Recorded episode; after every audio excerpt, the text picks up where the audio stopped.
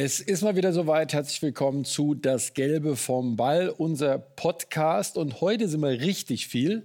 Also meiner einer und dann ist äh, Andrea Petkovic da. Herzlich willkommen. Barbara Rittner und Boris Becker. Also zu viert, glaube ich. Boris, hatten wir den Podcast noch nie zu viert, oder? Nein, ich bin äh, total nervös und ja. hektisch und ich weiß gar nicht bei so viel äh, Sachkompetenz. Was soll ich da noch machen? Ja. Du, wir bilden den Rahmen. Ja. Andrea, ich fange gerne mit dir an. Du hast dich ja entschlossen, aufzuhören. Es wird in Bad Homburg noch mal ein schönes Match geben. Da werden wir uns drauf freuen. Ich glaube, wir übertragen es auch, muss man mal sehen.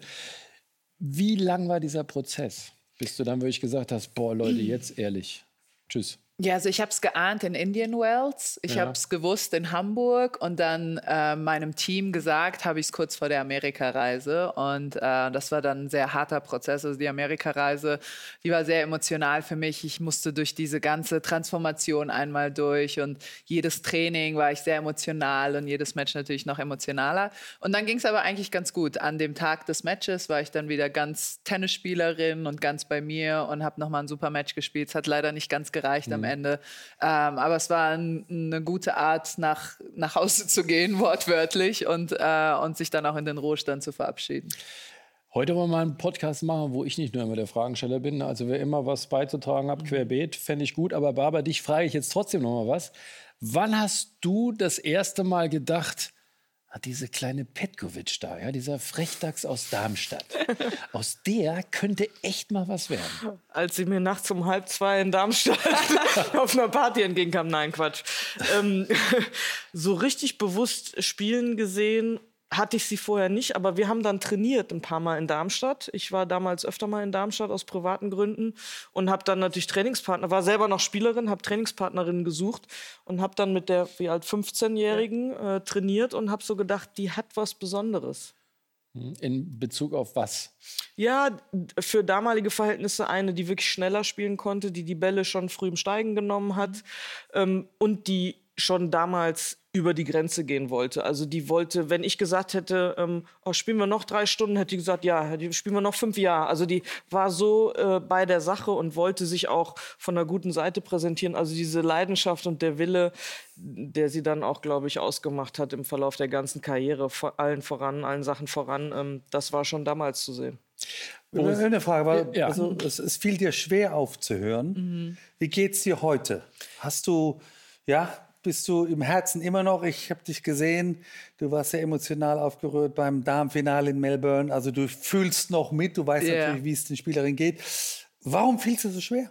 Ähm, ich liebe Tennis über alles und ich weiß, ich hatte nie die Erfolge, die man sich, glaube ich, als Jugendliche wünscht. Ich wollte Grand Slams gewinnen, ich wollte die Nummer eins der Welt werden. Davon war ich manchmal näher weg, manchmal weiter entfernt. Ähm, aber ich habe einfach alles daran geliebt. Ich mochte das Training, ich mochte diese Härte, die man mitbringen musste. Und ich mochte vor allem im Wettkampf, das hat mir so einen Schub gegeben für, für mich als Person, wenn ich mich mit dem Besten der Welt gemessen habe und daran nicht kaputt gegangen bin, sondern mhm. gewachsen bin und besser gespielt habe. Und äh, ich war nie so talentiert wie eine Angelique Kerber oder was wir heute gesehen haben. Das war nie mein Niveau. Aber was ich gut konnte, ich konnte mich gut auf den Punkt konzentrieren und ich bin über mich hinausgewachsen in Situationen, die Drucksituationen war. Und das hat mir für mich als Persönlichkeit immer wahnsinnig viel gegeben. Und ähm, wenn ich dann jetzt noch gucke und die großen Matches sehe, das ist einfach meine, meine große Leidenschaft. Mhm. Ich liebe Tennis, ich liebe es zu gucken, ich liebe es zu spielen. Und deswegen war es so schwierig für mich, das zu akzeptieren, dass meine Leistung nicht mehr reicht, um ganz mhm. oben mitzuspielen, weil das war es dann am Ende. Und dazu ist mein Anspruch an mich dann doch zu hoch gewesen. Mhm. Ich möchte jetzt mal widersprechen. Und das möchte ich in die Runde auch mal schicken. Okay. Dieses mit Talent. Gut, wenn wir über Talent reden, reden wir über Roger Federer, natürlich. Mhm. Aber ich durfte selber mal ein, zwei Jährchen mit einem gewissen Thomas Muster ein bisschen trainieren. Für mich ist es ehrlich gesagt auch Talent, wenn du mit einem gewissen Spiel, ich meine, Boris kennt ihn äh, noch viel besser, der wurde die Nummer eins der Welt, der Kerl. Der hat die, der hat die French Open gewonnen. Du warst, by the way, Top 10. Du warst French Open im Halbfinale. Glaubt ihr nicht auch, dass Talent auch sein kann, einfach hart zu arbeiten, sich zu überwinden? Muss Talent immer die Leichtigkeit des Seins sein? Ich glaube, es gibt verschiedene äh, Bereiche ja. des Talents. Und deine war es, auf den Punkt konzentriert zu sein das ist das wichtigste Talent, glaube ich mal, weil du kannst im Training alles zeigen. Wenn es darauf ankommt, musst du die Leistung bringen und das hast du gut gemacht. Stell dir mal vor, du hättest einen guten Aufschlag gehabt. Also ja. da wäre ja richtig was gegangen. ja, aber, nee, aber oder, ein Volley, also, oder ein Volley. Nein, aber das Wichtigste ist wirklich die, ähm, die Situation, wenn man auf den Platz geht und zu gewinnen, wenn man gewinnen muss. Das ist mhm. die schwierigste Aufgabe im Tennis.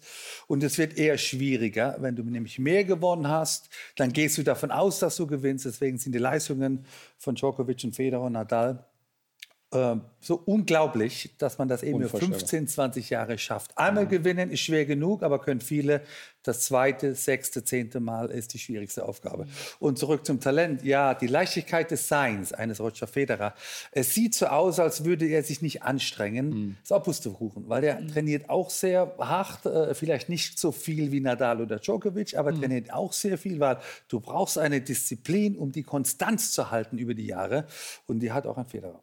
Und der Weg, Andrea, den du begangen bist, ähm, wir haben uns neulich mal unterhalten, das kannst du ja vielleicht noch mal schildern und ihr könnt auch mal eure Erfahrungen in der Jugend. Also dir wurde jetzt, sagen wir mal, nichts geschenkt. Ne? Du hast immer, äh, wie soll ich das sagen, dieses Balkanherz in dir gehabt, mhm. ne? aufgrund deines Geburtsortes, deiner Wurzeln und so weiter und so fort. Erzähl noch mal ein bisschen, wie das damals war, allein im Zug durch Europa. Ich meine, da brauchst du ja auch eine gewisse Mentalität so, ne? Ähm, ja, ich glaube, dass ich die Mentalität damals noch nicht hatte, aber entwickelt habe mhm. durch die äh, durch die Herausforderungen, durch die ich gehen musste. Ich bin, ähm, als ich 15 war, habe ich angefangen, Turniere zu spielen in den Ferien. Meine Familie hatte nicht viel Geld. Der Deutsche Tennisbund damals war pleite aus verschiedenen Gründen. und, ähm, und dann erst, als ich 18 war, kam dann Barbara Barbara Rittner, die auch hier ist, kam dann Barbara erst ins Spiel. Sie hatte dann aufgehört und hat sich wirklich dem Damentennis, dem deutschen Damentennis gewidmet. Aber es gab so drei Jahre, wo wir ein bisschen unbetreut waren. Und, äh, und ich bin dann viel alleine zu Turnieren gefahren. Eigentlich ausschließlich zu, alleine zu Turnieren. Und es war natürlich sehr hart, aber es hat mir eben äh, eine gewisse Resilienz gegeben gegenüber, äh, wenn das Hotel mal nicht so gut ja. war oder wenn, ähm, wenn man mal alleine sich zurechtfinden musste. Auf dem Platz muss man auch Entscheidungen alleine fällen und man muss Verantwortung übernehmen. Und das musste ich sehr, sehr früh machen. Und das hat mir später dann die, das Selbstbewusstsein gegeben und auch so eine gewisse innere Ruhe, dass es schon okay sein sein wird am Ende. Und ich glaube, das ist ganz, ganz wichtig, dieses, es wird irgendwie werde ich einen Weg finden. Und das braucht man in Matches, dass man, ähm, wenn eben das A-Spiel nicht da ist und man spürt den Ball nicht so, dass man sich vertrauen kann und sich sagen kann, ich werde schon irgendwie eine Lösung finden oder zumindest versuchen zu finden. Baba, wie war sie zu coachen? Ähm, sehr unterschiedlich. Mhm. Ähm, ich sage mal, es gibt zwei Andrea Petkovic. Die eine, die nicht emotional ist, die mhm. Unglaublich reflektiert ist, Dinge umsetzen konnte, auch im taktischen Bereich, also bis hin zu wie eine, also sie war wie eine Waffe. Spiel den Return, lange Mitte, den nächsten nach außen, dann hat die das eins zu eins gemacht in Perfektion wenn sie emotional wurde, wusste ich manchmal selber nicht, was ich machen soll. Also es war auch wirklich so, dass ich mir da Hilfe gesucht habe. Ich mhm. bin dann äh, zu Beratern auch gegangen, habe gesagt, hier der Fall, was mache ich, wenn die so emotional der Fall Petkovic. Der Fall Petkovic. Nein, es, war, es ist wirklich so. Und äh, habe dann auch, ich habe auch durch die Andrea, natürlich durch die ganze Generation, für mich unheimlich viel dazu gelernt mhm. als Trainerin. Und wo wir über Talent reden, ist es ein Talent? Ja, es ist auch ein Talent, mit Widrigkeiten umzugehen, Klar. Äh, Durchhaltevermögen an den Tag zu legen. Deine, deine Zuversicht, dass eure Generation gut wird oder dass wir im Fed Cup was gewinnen. Wir sind mit 18, weiß ich noch, sehe ich vor meinem inneren Auge in Melbourne während der Qualifikation über die Anlage gelaufen und die Andrea, guck mal die und das können wir auch und das schaffen wir auch und Angie, du reißt dich mal zusammen und das war so, mhm. da habe ich auch viel gelernt, weil ich glaube, wenn ich auf meine Karriere schaue, ich habe zu wenig an mich geglaubt und habe mich selber irgendwo limitiert. Ich habe irgendwann mal gesagt, erste 30, ja toll, dann habe ich das erreicht und irgendwo war ich vielleicht zufrieden, also hat mir wirklich dieses letzte bisschen gefehlt und das habe ich dann über euch gelernt, also dieses und allen voran über dich gelernt, dieses, was man mit einer inneren Einstellung und, und selber gegen Widrigkeiten anzugehen und diesem Glauben an sich selber oder den Glauben an das Eigen, an die Fähigkeiten, das rauszuholen, was man an Talenten hat. Und das war unheimlich wichtig für mich auch. Jetzt haben wir ja noch hier einen äh, Kollegen sitzen, der genau das verkörpert hat. Mhm. Boris, war das bei dir von Anfang an da? Also ich sage jetzt wirklich mal Jugendzeit. Oder hast du das entwickelt, dass du in Hartford vor 20.000 Amerikanern gesagt wisst ihr was, ihr könnt mich mal ihr duschen, ich mache den McEnroe weg in einem wichtigen Match. Hast du das entwickelt oder wie, wie ist das bei dir entstanden? Ich könnte es behaupten, das habe ich trainiert. ja. Ich war beim Psychologen. Sag die Wahrheit. Ich hatte einen Mentalcoach. Ja. Ich glaube, ich habe das von der Muttermilch bekommen. Okay. Ich glaube, gewisse Talente und Eigenschaften, die ich äh, heute immer noch habe und die mich als Tennisspieler ausgezeichnet haben, damit bin ich geboren. Und äh, ja, ich habe natürlich viel trainiert, aber das tun viele. Und, und ich hatte große Lust auf den Sport und je härter das Match, desto besser habe ich es gefunden und am besten alle gegen mich, weil dann spiele ich noch besser. Mhm. Das ist einfach eine Einstellung, die, die habe ich heute noch. Äh, woher das kam, ja, Mutter, Vater, Erziehung, mhm. ältere Schwester, manchmal schwierig gewesen mit dem jüngeren Bruder. Also mhm. all das spielt eine Rolle, um einfach so, ja, eine, eine dickere Haut zu bekommen, äh, eine gewisse Einstellung zu bekommen und ja, mit Problemen positiver umzugehen.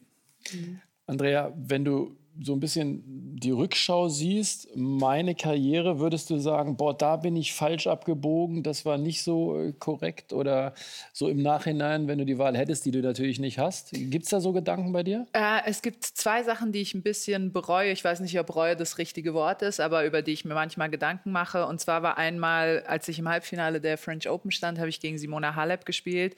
Und es hatte sich so getroffen, dass wir alle Matches immer gleichzeitig gespielt hatten. Also mhm. wirklich jedes Match waren wir gleichzeitig an, mhm. angesetzt. Und so hatte ich also Simona nicht, und du. Simona und ich, genau. Und ich hatte sie bis zum Halbfinale, bis ich dann auf sie getroffen bin, nicht einmal spielen sehen. Und natürlich bereitet man sich dann vor und ich habe mir die Matches auch angeguckt.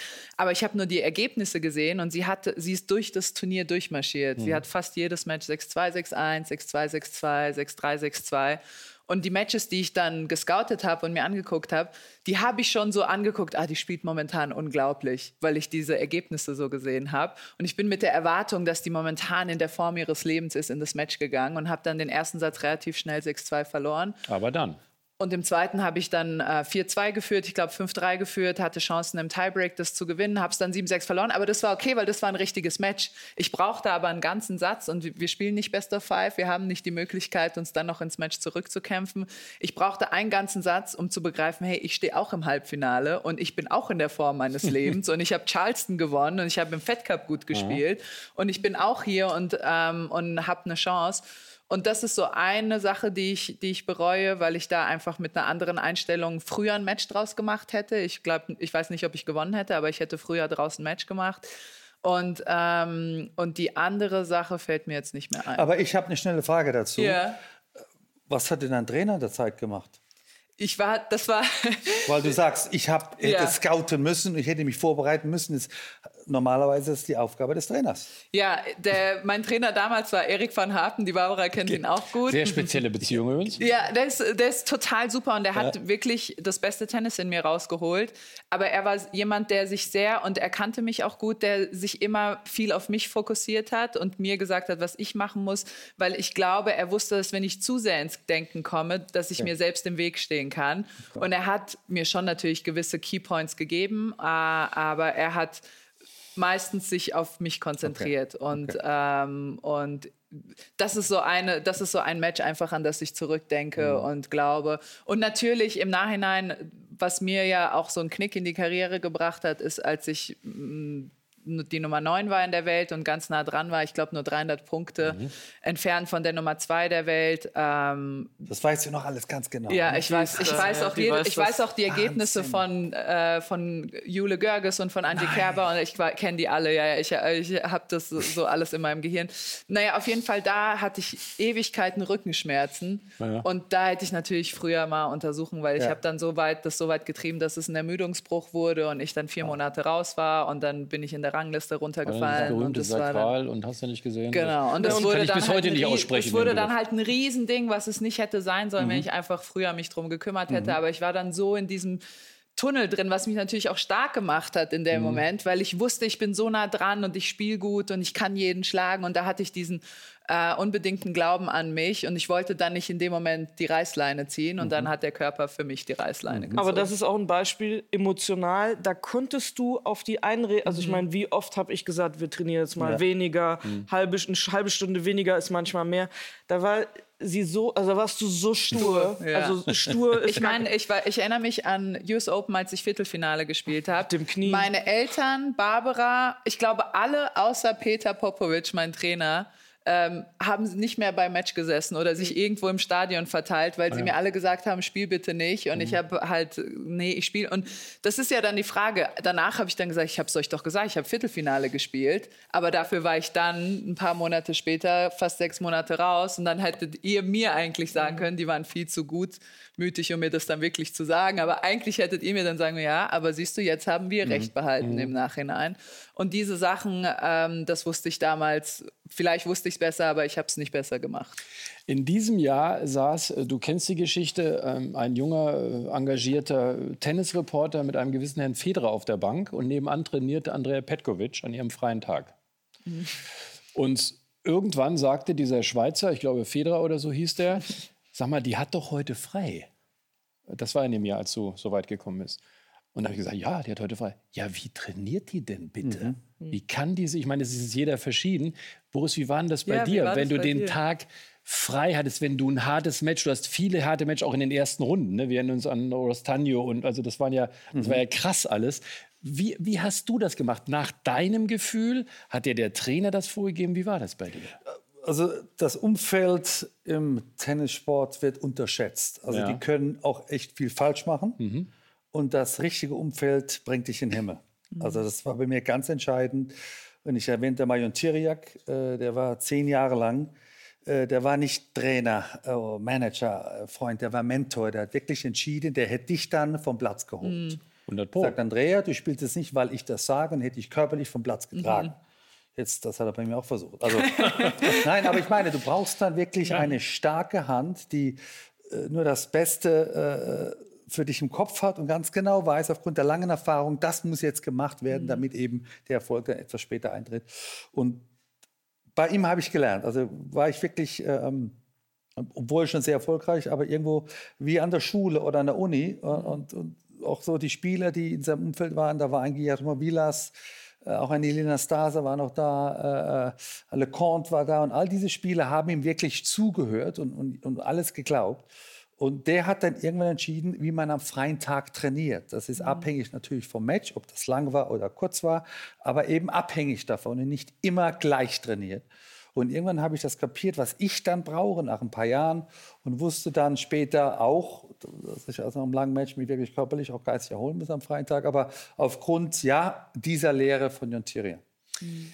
Jetzt reden wir ja so ein bisschen über Persönlichkeiten. Wie entwickeln sich Persönlichkeiten? Barbara, wenn wir jetzt auch mal so ein bisschen Australian Open sehen, Persönlichkeiten vielleicht bei den Damen. Mich nervt es immer ein bisschen, wenn man sagt, na, da ist niemand und so weiter und so fort. Ich finde, es kristallisiert sich immer mehr raus. Wer sind für dich Persönlichkeiten, die dieses Damentennis tragen können in den nächsten Jahren? Wer glaubst du hat eine Chance? Also ganz klar, Naomi Osaka hat damit angefangen, aber das ist mittlerweile eine Wundertüte. Jetzt ist sie mhm. schwanger und wir müssen abwarten, ob sie überhaupt zurückkommt. Ähm, und dann wird es schon, Coco Goff ist eine mit ihren 18 jungen Jahren, die muss man schon nennen. Wirklich eine, die sich äußert auch zu anderen Themen, die den Mut hat, die, die sehr offen, äh, mit offenen Augen durch die Welt läuft.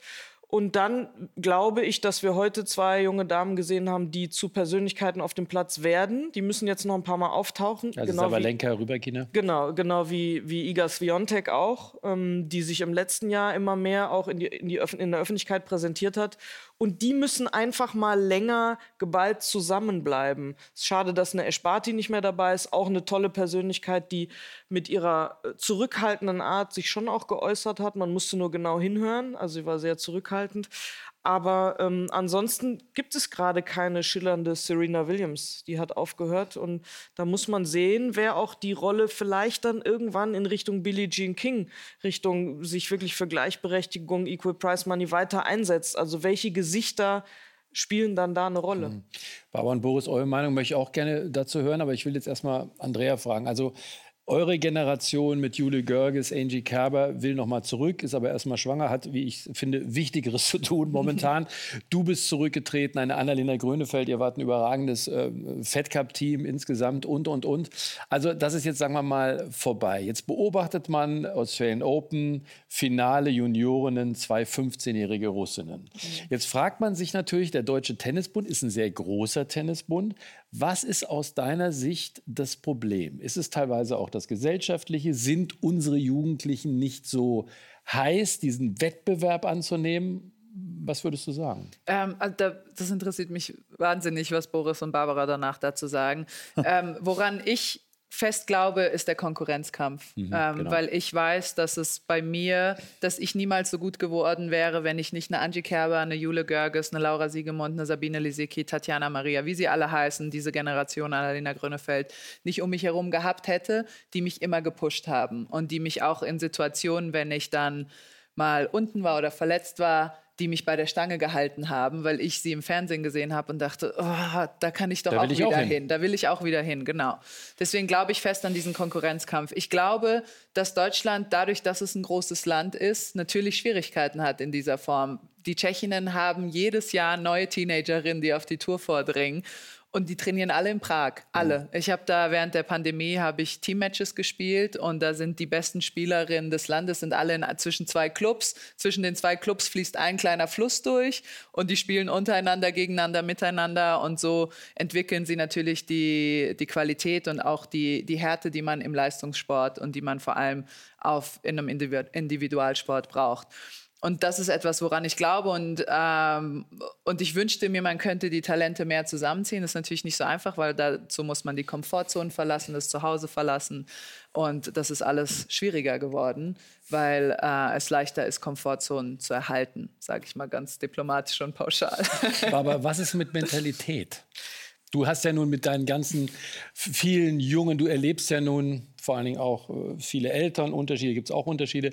Aber meine Meinung ist, und da lege ich mich gerne aus dem Fenster, ich glaube, dass es manchmal auch eine Mentalitätsfrage ist, dass man eben nicht bereit ist, diesen Weg zu gehen. Schule, den ganzen Stress, alles. Mhm. Wie ist deine Meinung? Ich finde, das große Wort hier ist Leistung. Und ja. wir sind im Leistungstennis und im Leistungssport. Und auch diese Schutzhaltung der Eltern, oh, das ist zu viel und da müssen wir weniger und zu viel, zu viel Stress, äh, Work-Life-Balance, also das sind so Schlagworte, die man immer hört. Mhm. Und wir müssen wieder mehr dahin kommen, dass es auch wirklich, ja, dass, dass die Leistung gefördert wird, dass man Leistung bringen muss. Und ich merke beim Deutschen Tennisbund, ich habe das Gefühl, je mehr wir machen und wir machen wesentlich mehr als zu dieser Generation, ähm, Petkovic, Kerber, Lisicki, die haben wesentlich weniger bekommen als die heutzutage. Und trotzdem kriege ich immer wieder gesagt, ja, ist das alles, was ihr macht? Ja, das ist der eine Punkt. Also dieses, die wollen alle ihre eigene kleine Komfortzone, am liebsten vor der eigenen Haustür, nicht zu viel investieren. Die Ablenkung ist unheimlich groß. Ich finde, die sozialen Medien sind ein großes Thema der Ablenkung mhm. für die äh, heutigen Jugendlichen. Und die verlieren zu schnell den Fokus auf diese eine Sache und damit das Durchhaltevermögen. Also wenn diese Talente, die wir jetzt haben, ich sag mal zwischen 15 und 20, und da sind acht bis zehn dabei. Ich sage, die haben wirklich viele gute Sag Talente. Ich 14 und 20. ja, die 14, stimmt, hast du recht, wichtig. Ähm, wenn die so ein Durchhaltevermögen und so eine Disziplin und so eine Art der Herangehensweise hätten wie ihr, eure Generation, würden die gut werden, zum größten Teil, mhm. plus minus. Und viele brechen aber weg, weil sie zu früh aufgeben, die Komfortzone nicht verlassen wollen, weil es denen einfach zu gut ja. geht, denke ich unterm Strich. Und wir müssen als Trainer irgendwie es schaffen, die mehr da rauszuholen aus dieser Komfortzone und denen aufzuzeigen, wie, wie cool es ist, wie viel Spaß es machen kann, sich zu quälen und mhm. Leistung zu bringen. Mhm. Dem ist jetzt kommen noch was hinzu. Ich, ich sag's mal, ich versuche es auf den Nenner zu bringen. Uns geht es hier zu gut. Okay. Wenn ja. du sagst, zwei 15-jährige Russinnen waren im, im Juniorenfinale, ja. dann ist das die Antwort. Äh, mhm. Die brauchen den Tennis, um aus ihrer äh, schwierigen sozialen, wirtschaftlichen äh, ähm, Situation rauszukommen. Und, und man, Deutschland hat einen gewissen Status sich erarbeitet über die letzten 50, 60 Jahre und, und der Deutsche Tennisbund macht sehr viel. Vielleicht ist das aber der Fehler. Noch ein anderes Problem sehe ich, ist ein Generationskonflikt. Ich habe Kinder, äh, äh auch schon jenseits der 20, und die haben mit 16, mit 18, äh, auch mit 20 unglaublich viele Möglichkeiten gehabt in zehn verschiedenen Bereichen und haben montags das gemacht und dienstags das. Und, und wenn das nicht klappt, mache ich was anderes. Genau, und deswegen, es war nie irgendwo notwendig, äh, jetzt eine Geschichte zu Ende zu bringen, weil morgen eine andere Möglichkeit besteht. Genau. Und so wirst du natürlich nirgendwo sehr gut Jetzt sind das alles tolle Menschen und haben jetzt ihren Weg gefunden, aber sag mal, mit, mit 16, 18, 20 waren sie irgendwo noch auf der Suche. Ich finde auch, ähm, Andrea, Konkurrenz finde ich auch einen ganz wichtigen Punkt. Jan Stoches, der ja schon seit ein paar Jahren jetzt für den tschechischen Tennisverband, der sagt, du kommst in Tennisclubs, da sind 25 Jugendliche und die wollen nur eins, Clubmeister werden, egal wie viel sie trainieren müssen. Es ist wirklich so. Ich meine, ich glaube, wir Deutschen hören das auch nicht gerne. Ne? Das hört sich jetzt nicht gerade populär an. Ne? Man ist ein bisschen zu bequem und so, aber ich, ich glaube auch fest daran, dass das der Fall ist. Jetzt haben wir im ich will mir ja. anderen Satz, also ja, ich glaube, das ist nicht nur ein Tennisproblem. Nee, natürlich also, nicht. Wenn ich jetzt nein, mal die nein, Olympiade in Tokio gesehen ja. habe und den Medaillenspiegel. Hast du recht. Und ich verfieber, wenn Deutschland äh, bei Olympiade, da hat sich keiner aufgeregt, dass wir so schlecht waren. Mhm. Jetzt bei allem Respekt vor allen großen Sportlern, für mich war das ein Armutszeugnis, wo der deutsche Sport heute ist. Da gibt es leider, was schwarz auf weiß heißt, Medaillenspiegel. Mhm. Und da sind wir nicht mehr so gut. Warum das ist, ist ein abendfüllendes Thema, aber es fehlt was. Aber da möchte ich auch noch zu sagen, ja. da spielt auch die Politik eine Rolle, denn der, der Stellenwert des Leistungssports in Deutschland, ja. der ist viel zu gering. Gibt es einen Sportminister zum Beispiel? Nee, es gibt keinen Sportminister, ja, das ist gut. dem Innenministerium angeschlossen. Ja, aber wäre doch ganz gut. Ja, das wäre ganz gut, wenn da auch mal jemand wäre, der dann wirklich sportaffin und Gedankenleidenschaft im Sport hat. Aber wenn du in Amerika als Nummer 200 der Welt sagst, ich bin Profi-Tennisspieler, dann sagen die, oh great und you can do it, you can do the top 100. Wenn wenn du hier jemandem sagst, ich mache Leistungssport Tennis, dann ist die Antwort, ja, und was machst du sonst? Was machst du Vernünftiges? Was machst du Vernünftiges im ja, Leben? Genau. Du hast recht, du hast recht. Und, und das ist der Stellenwert. Und genau. da redest du auf einem Bundestrainerkongress mit allen Sportarten. Und es ist mit allen Sportarten so. Und ich will nicht wissen, was wir für einen Medaillenspiegel haben, wo du ja. es angesprochen hast, in Paris 24 oder in 28. Ja. Das wird nämlich fürchterlich. Ja. Nein, habt ihr absolut recht. Also sehr komplexes Thema. Und jetzt haben wir einen, auf dem natürlich die Hoffnungen ruhen. Der heißt Zverev mit Nachnamen. Der hat sich schwer verletzt. Äh, Roland Garros probiert jetzt zurückzukommen. Wir alle sind, glaube ich, der Meinung, du brauchst diese Matchpraxis. Das ist Wahnsinn. Aber Boris, es ist natürlich auch nicht einfach. Also dieses Zurückkommen kann richtig dauern.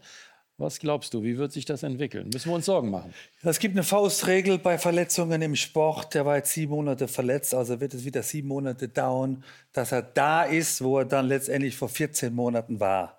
Und das ist äh, eine Ewigkeit im Sport. Äh, der Umkleideraum schläft nicht. Äh, Alcaraz äh, hat vor 14 Monaten ja, kaum ein Match gewonnen, jetzt ist er die Nummer 1 der Welt. Äh, wir haben uns noch nicht über einen Sepp Korda unterhalten äh, und so weiter. Also die, der Nachwuchs mhm. kommt und der heute 25-jährige, 26-jährige muss jetzt schon liefern. Deswegen wünsche ich Tsitsipas viel Glück im Finale, weil oft bekommt er die Chance nicht mehr. Und, und deswegen zurück auf Sascha. Ja, das wird eher schwieriger.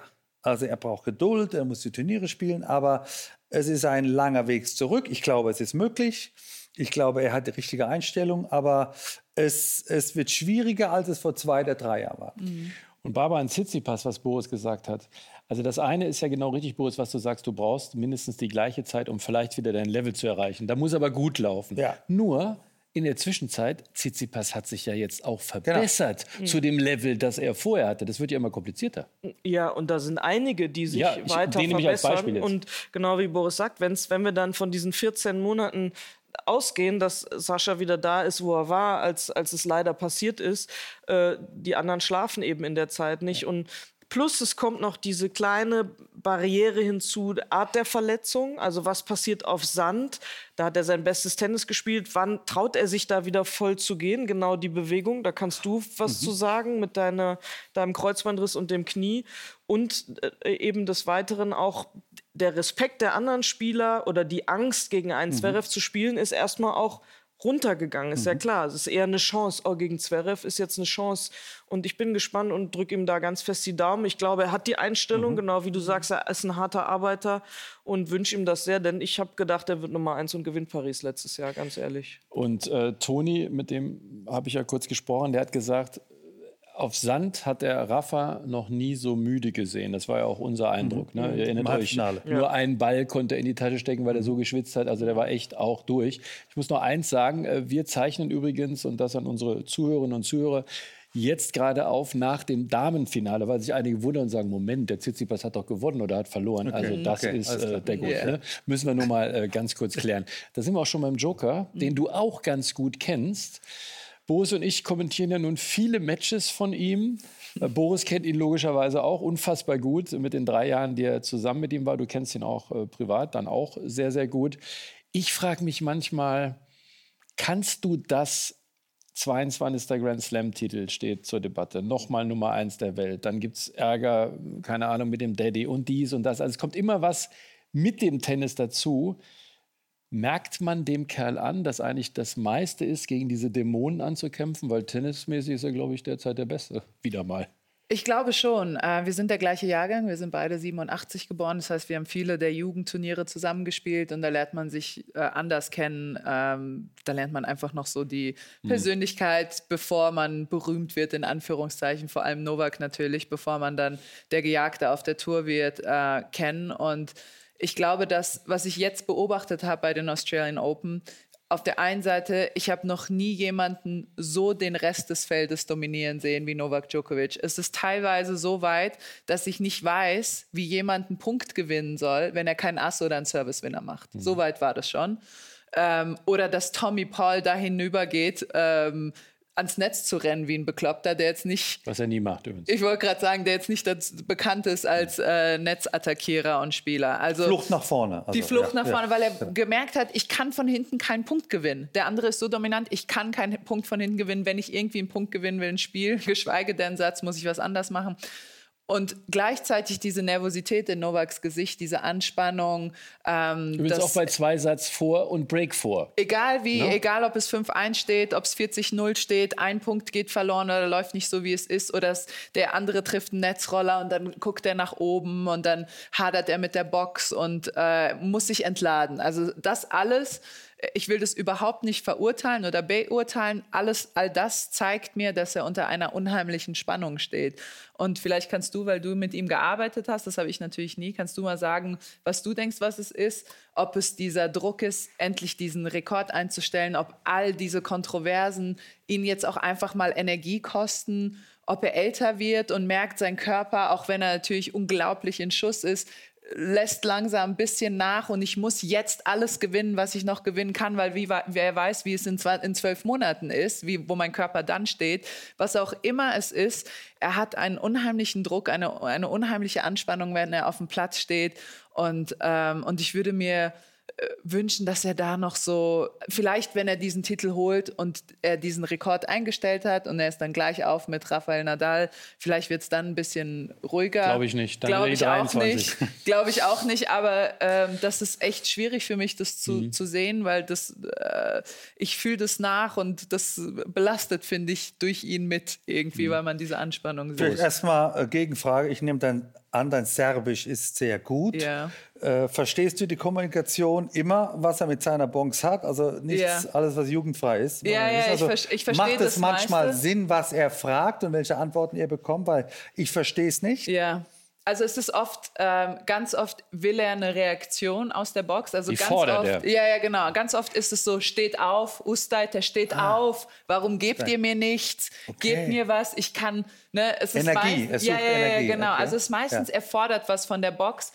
Manchmal äh, kommt dann dieses sarkastische Du hast mir gesagt, ich soll die Rückhand okay. beim Aufschlag zumachen. Jetzt hat hatten er auf die Vorhand hatten wir in einem Match. Hatten wir. Boris, ja. du erinnerst dich. Das sind. Also das sind so die zwei Sachen. Meistens fordert er was. Entweder habe ich das Gefühl, er will sich einfach reiben, um diese Spannung zu entladen. Mhm. Das ist dann dieses Jahr, hast du mir toll gesagt, Goran. Und der Goran hält ja dann dagegen. Der macht dann so, so, so laber mich also nicht Goran, voll, Junge. Goran Ivanišević, dein Coach. Goran Ivanišević, ja. aber der winkt dann so ab oder macht so, was willst du von mir? Einmal hat er zu ihm gesagt, was willst du von mir? Stahocic hat er zu ihm gesagt. oder da, und dann aber ganz oft steht auf, mhm. was ist los, seid ihr tot, schlaft ihr, ja, diese okay, Geschichten. Okay, also irgendwie braucht er eine gewisse ja, Energie, ja. eine Reibung äh, aus seinem Team, aus seiner Box. Und ich glaube, das ist alles um dieses, was er in, in sich spürt, um mhm. das ein bisschen zu, zu entladen. Nein, aber ich, ich also ja, deine Frage, ich glaube, äh, von allem etwas. Also mhm. er ist 35 Jahre, er weiß, äh, mit 40 schafft er die Leistung nicht mehr. Mhm. Äh, er weiß, äh, dass äh, es einen Speiner gibt, der hat 22 Grand Slams. Das will er nicht nur einstellen, genau. der will den Rekord brechen. Ich glaube, das wird eher schlechter danach. Also der wird, ich glaube, dass er gewinnt, aber ich mm. glaube, dann wird es ein Höllenritt zu Paris und Wimbledon. Also das wird nochmal eine ganz andere Belastung. Ähm, weil er einfach der Erfolg, das ist ein Lebenstraum. Ist der erfolgreichste Tennisspieler aller Zeiten. Mit dem besten tue ich mir schwer, weil ich eben Lever und McEnroe und Sampras und die fand ich alle auch sehr gut. Mhm. Äh, deswegen sage ich der erfolgreichste Spieler. Mhm. Und ja, das ist ein Lebenstraum äh, den nur ganz wenige auch haben. Er mhm. sprach ja äh, mit Barbara Schett oft über seine Träume. Mhm. Und er hat siebenjähriger, neunjähriger, 15-jähriger immer gesagt, ich werde mal der Beste. Ja. Recht hatte er. Mhm. Und jetzt ist er an der Grenze. Mhm. Das ist so, er geht quasi in ein, in ein neues Feld, äh, in ein neues Land, wo er sich gar nicht damit auskennt, weil was mhm. kommt danach? Aber ich glaube auch, dass er vielleicht ein bisschen Bammel hat, dass er ein bisschen Schiss davor hat. Was ist, wenn ich plötzlich der Beste werde und dann ist es vorbei? Was mache ich danach? Mhm. Äh, und er ist ja auch ein, ein Perfektionist. Also er, er, duldet nicht, wenn er dann bei 6, 1, 5, 1, dann kommt Doppelfehler, dann flippt er aus. Ja, er sagt, genau. wie kann ich jetzt einen Doppelfehler? Also mhm. das macht ihn auch so stark. Mhm. Also es sind viele Gründe, warum er so mhm. ist, wie er ist. Und was du gesagt hast, finde ich super interessant. Du hast gesagt und ganz klar äh, differenziert, es ist, es, er wird der erfolgreichste Spieler ja. aller Zeiten, aber nicht der beste.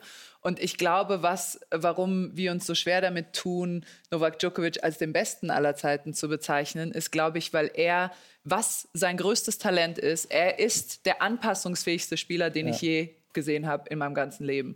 Und deswegen gewinnt der Australian Open so viel, weil da ändert sich das Wetter ständig, ja. da ist morgens eine andere Temperatur als nachmittags, ähm, die Bälle sind anders und er passt sich immer an. Im Match passt er sich mhm. an. Er kann alles spielen. Er hat ein Spiel A, Spiel B, Spiel C. Mhm. Er kann defensiv spielen, er kann offensiv spielen, er kann counterpunchen. Mhm. Und sonst gibt es ja Roger Federer spielt Roger Federer mhm. Tennis, Rafael Nadal spielt Rafael Nadal Tennis. Und er hat nicht so diesen Stil. Man weiß nicht so, was ist eigentlich mhm. der Novak Djokovic-Stil, weil er kann in jedem Match anders spielen. Ein guter Punkt. Er, er hat etwas von Wasser. Ja, ja. das ist ein er sehr passt gutes sich Bild. An. Er ja. passt sich im Aber auf ganz hohem Niveau. Ähm, und, und, er hat immer eine Lösung für ein Problem, was man vorher gar nicht wusste. Ja, das ist ein sehr gutes Bild. Äh, man kann Wasser genau. ja auch nicht greifen. Genau. Es entweicht einem immer. Genau. Und es kann sich natürlich auch stauen und dann in diese, ja, diese Spannung entladen. Ja. Ja. naja, vielleicht kann er sich selber manchmal auch nicht greifen. Ne? Und mhm. als er ein junger Kerl war, das unterstreiche das, was Boris gesagt hat. Ne? Also diese Geschichten, auch als er sechs Jahre alt war, seine Tasche schon gepackt hatte wie ein Profi. Als er seinen ersten Vertrag, als er mit dabei war, hat er gesagt, ja Moment, was ist dann aber mit der Klausel, da war der Nummer 780 der Welt. Was ist denn aber mit der Klausel, wenn ich Nummer 1 der Welt werde, was ich für eine Prämie kriege? Mhm. Das war für die, die mit ihm verhandelt haben, wie kommt der da drauf? Was ist genau. das? Ich glaube, das beschreibt genau, Boris, ne, die Mentalität, die ihr eben rausgearbeitet gearbeitet habt. Äh, und er sagt das immer sehr schön auch, seine Eltern haben ihn erlaubt zu träumen. Ja.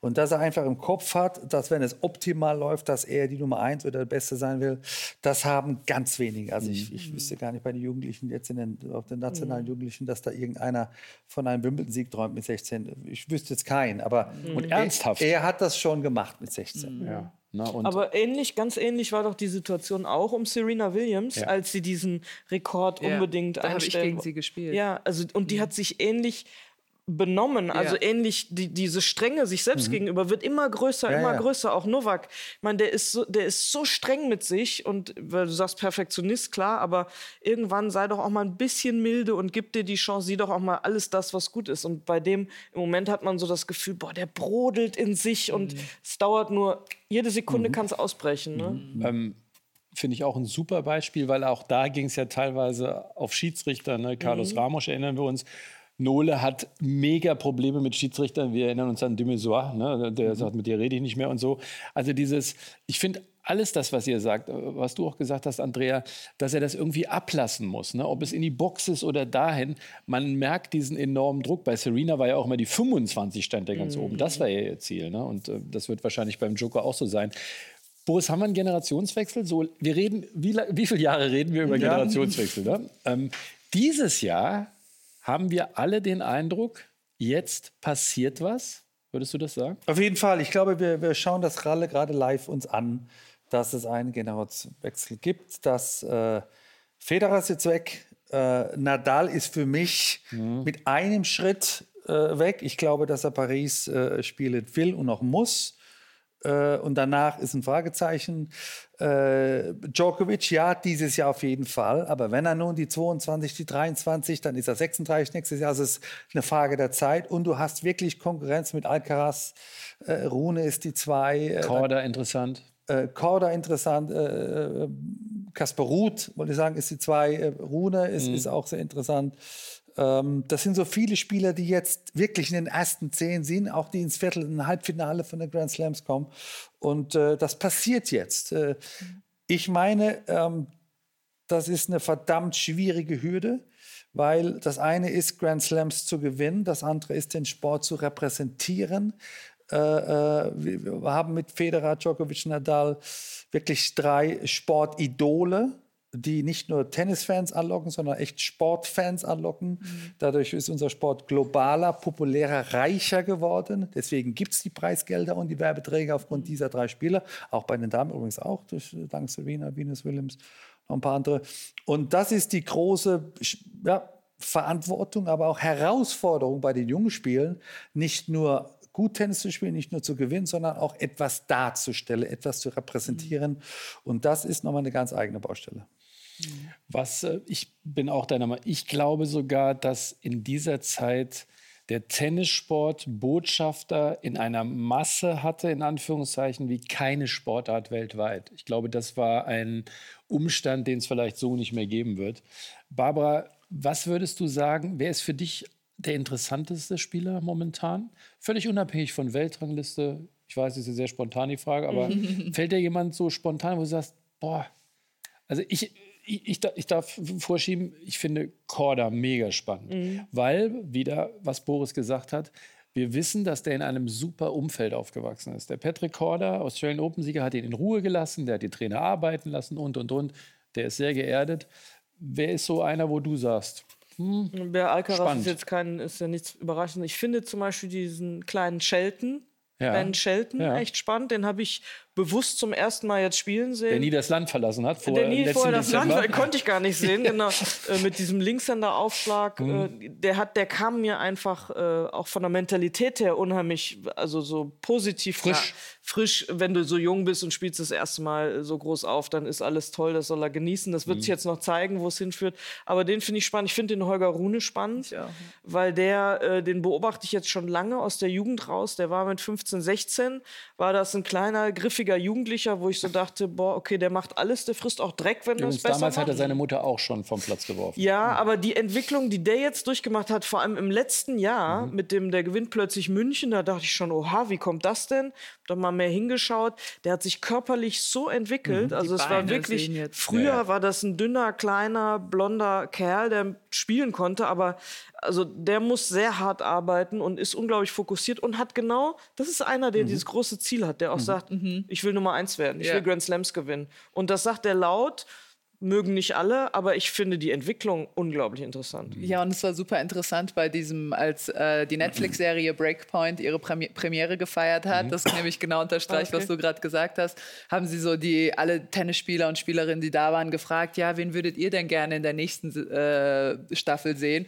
Und alle so, oh, es wäre natürlich toll, Rafa oder Djokovic und zu sehen, wie die trainieren. Ja, sich selber. Und er, Holger Rune so, ja, ich, ich wäre gerne dabei so nächstes. Ja. Und das brauchst du, diese Einstellung brauchst du und deswegen habe ich auch gedacht, dass er vielleicht der Einzige sein kann, der Djokovic gefährlich wird bei den Australian Open, einfach weil er keine Angst vor Djokovic hat, weil er einfach hingeht und sagt, okay, Novak, bring it on, lass uns sehen, wer hier gewinnt. Aber ich glaube, dass ich das gewinnen kann. Mhm. Und ich finde, dass der Novak ganz viele der Matches in den ersten drei Spielen schon für sich entschieden hat. Mhm. Ähm, und dann hast du einfach nur so die alle Lebensgeister aus den Gegnern fliehen sehen. Und dann war das Match schon vorbei. Bei 3-0 oder 2-1 Break war das Match schon gelaufen und Nola hatte schon gewonnen. Und der Holger Rune hat sowas, sowas Dreckiges, sowas ähm, Freches. So Freches, ja, ja, genau. Respektlos genau. frech in einem ja, guten was Sinne. Respektloses, genau. Und das ist halt leider im Tennis. Ich weiß nicht, ob leider, aber es ist im Tennis ja. sehr wichtig, das zu haben. Und deswegen wird es auch, und das zum Schluss, eine Lieblingskombination geben, die Boris sehr erfreuen wird, weil Kirgios hat heute gepostet, er würde gerne mal Rune trainieren, Boris. Mhm.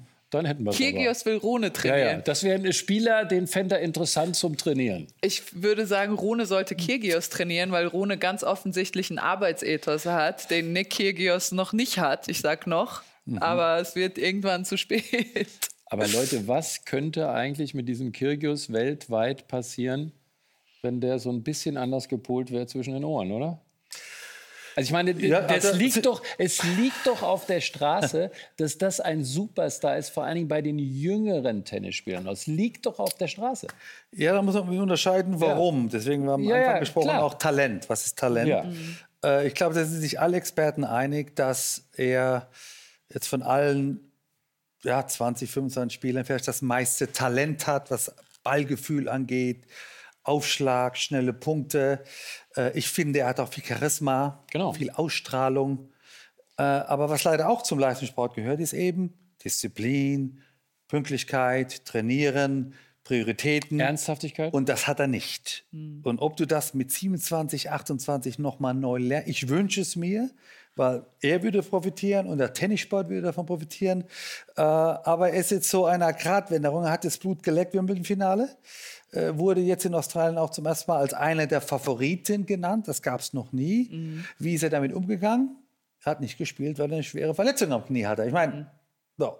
jetzt muss man mal schauen, wie er sich erholt. Äh, und wie, wie er dann wieder zurückkommt, weil das schaffst du nur mit Fleiß und Disziplin mm. und Trainieren nach einer schwierigen äh, Knie-OP. Und da würde ich mir wünschen, dass wir Nick äh, äh im Finale sehen, wieder Wimbledon mit, mit Alcaraz und mit Djokovic, weil da gehört er hin von der Qualität, mm. aber er muss viel dafür tun. Muss erwachsener werden, oder? In en endlich vielleicht mal, ne? Endlich ich finde, mal. das ist äh, also auch dieses, wenn er den Punkt nicht macht, diese kindischen Reaktionen, ja, ja. also einfach damit souveräner, erwachsener umgehen, mhm. das reicht ja schon gepaart mit, mit Training. Und da muss ich noch einen anderen Punkt machen, ja. weil das eine ist, äh, ein professioneller Tennisspieler zu sein, das andere ist Influencer, mhm. Instagram-Star. Das ist er. Mhm. Ich meine, er hält das für sehr wichtig. Mhm. Er hat ein paar Millionen Follower, das ist alles schön und gut. Warum folgen die ihm? Mhm. Weil er ein Querdenker ist, weil er sich neue Tattoos hat stechen lassen, weil er natürlich auch sportlich mal was zeigt. Das ist so eine ganze Kombination und das meinte ich vorher mit einem Generationskonflikt. Was sind die Prioritäten eines 20-Jährigen heute? Berühmt zu sein oder erfolgreich zu sein. Mhm. Das ist ein guter Punkt, ja. ja. Das ist ein sehr guter Punkt. Und es wird nicht leichter, weil er wird älter und die Muskeln werden weniger explosiv und er lebt von seiner Explosivität. Und ich finde, er konnte ganz lange Zeit das ausbalancieren, dass er vielleicht nicht so hart trainiert wie die anderen, weil er einfach von Gott, Schicksal, wer auch immer Sachen mhm. verteilt, das einfach in die Wiege gelegt bekommen hatte, dass er schneller ist, explosiver ist, äh, dynamischer ist als alle anderen. Aber mit 28 kommt die Biologie ins Spiel. Und wenn du dann mhm. nicht hart arbeitest und warum ein Djokovic mit 35 noch so fit ist, ist, weil er ein Leben lang auf seinen Körper geachtet hat. Mhm. Und deswegen hat er so eine nachhaltige, lange Karriere. Und, das, und Kyrgios ist, ich sage nicht, dass er deswegen oft verletzt ist, aber ich sage, dass das mit, mit reinspielt und vor allem das Comeback mit reinspielt, wie gut es dann gelingt je nachdem, wie du mhm. arbeitest. Beispiel letztes Jahr in Halle, Trainingsplatz. Er war mit einem Kumpel da, kein Trainer, war mit einem Kumpel da und die wollten irgendwie ein Programm durchziehen, dann hat der eine Dreiviertelstunde nur Slice gespielt, Vorhand und Rückhand, einfach so. Also das mhm. unterstreicht, glaube ich, das, äh, was wir mit Ernsthaftigkeit meinen. Boris, ähm, dir gehört das letzte Wort, weil mir fällt ein, bei allem, was Andrea eben gesagt hat, auch mit dieser Nachhaltigkeit mit Joker, fällt mir natürlich noch einer ein, der heißt Federer, der einen unfassbaren Abschied hatte in London. Ich glaube, wir haben alle ein paar Tränchen verdrückt. Also mhm. ich habe ein paar Tränchen mhm. verdrückt. Das ja. Bild Nadal Federer Händchen haltend, weinend, ist, glaube ich, das mhm. Sportfoto des Jahrzehnts. Mhm. Während Ellie Golding singt. singt. Also es war wirklich suspekt. Was hat er, Boris? Das ist jetzt schwierig. Ähm, guck, dass du das hinkriegst auf den Punkt. Was war er für dich in diesem Tennissport? Erstmal habe ich dieses Bild natürlich nicht gesehen, weil das hat andere Gründe. Ich war wo, okay. da haben die das einfach nicht gezeigt. Guck's dir also, an. Guck's dir an. ich gucke mir das dann nochmal an auf dieses Event. Ich habe das Lied nicht gehört, aber es war bestimmt sehr emotional. Nee, also Roger Federer, ja. Äh, haben natürlich schon viele Menschen äh, schöne Worte gefunden. Vielleicht der Sportbotschafter ich sage nicht mal Tennisbotschafter, der Sportbotschafter, sowas hat die Welt noch nicht gesehen. Das ist das, das kannst du jetzt Fußballer nehmen und Basketballer und Leichtathleten, einfach dieses Gesamtpaket. Roger Federer, dann ist er auch noch in der neutralen Schweiz groß geworden, also er ist jeder Meinung, ne? also die, die Schweiz hat irgendwo haben, neutral, haben, neutral, er hat alle gern. Und, und das, das wird es nie wieder geben. Also einer, der auch im Privatleben mit seinen Kindern, mit seiner Frau, seinen Eltern, das ist alles so perfekt, fast zu gut, um wahr zu sein. Nur es ist wirklich so. Also wir kennen ihn alle gut und das ist wirklich so. Und äh, sowas wird es also im Tennissport nie wieder geben. Und auch deswegen ist Tennis wirklich zu einer globalen Sportart geworden. Viel Glück an die Jungs, die das übernehmen wollen. Boris, da haben wir gar nichts mehr hinzuzufügen. Okay, okay. Ich möchte mich bei euch ganz herzlich bedanken. Andrea, dir toi toi toi für alles, was da kommt. Ne? Du pendelst ja so Darmstadt, New York. Ne? Ja, ist ja auch vergleichbar äh, quasi. Die Kombination ja. des Grauens, wie ich sie nenne. Ich würde mich übrigens sehr freuen, wenn wir in so einer Runde nochmal zusammenkommen. In einem Jährchen oder so ja. nochmal über Tennis quatschen. Das hat mega Spaß gemacht. Ich glaube, wir haben jetzt äh, 45, 50 Minuten gehen. Wir kommen zwar wie fünf, aber das kennen wir ja. Also vielen Dank an Dankeschön. euch. Hat echt Danke. Spaß gemacht. Das war das Gelbe vom Ball.